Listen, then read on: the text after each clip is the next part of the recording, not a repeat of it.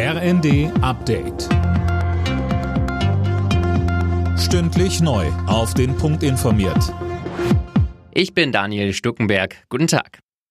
Angesichts einer möglichen Energieknappheit in Deutschland haben sich Bayerns Ministerpräsident Söder und CDU-Chef Merz erneut für längere AKW-Laufzeiten ausgesprochen. Nach einem gemeinsamen Besuch im Kraftwerk ISA 2 in Bayern sagte Söder, Deutschland kann nicht weiter vertrödeln, wenn es um die wichtige Energieversorgung geht. Es zählt jeder Tag. Der Besuch heute war ein Informationsbesuch. Der hat genau die Informationen gebracht, die wir erhofft haben, nämlich, dass ein Weiterbetrieb möglich ist, dass es dazu aber schnelle und rasche Entscheidungen erfordert, um das Ganze vernünftig zu gestalten.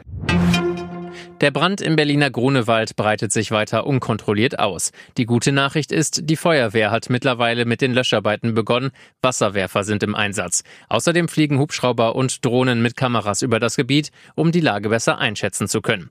Anwohner sind zum Glück nicht in Gefahr, sagte Berlins regierende Bürgermeisterin Giffey. Es ist kein Personenschaden zu beklagen und dadurch, dass wir hier auch erst in zwei Kilometer Entfernung das erste Wohnhaus stehen haben, gibt es keine Notwendigkeit der Evakuierung von Bevölkerung.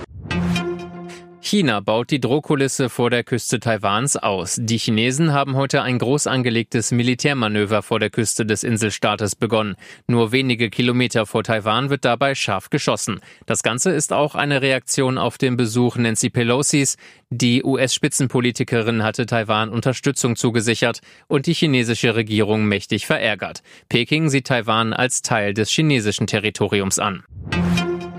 Auch wenn sich die Corona-Lage im Herbst zuspitzen sollte, das Oktoberfest findet statt. Das hat Wiesenchef Clemens Baumgärtner heute nochmal klargestellt. Das größte Volksfest der Welt war durch die Pandemie in den vergangenen beiden Jahren ausgefallen.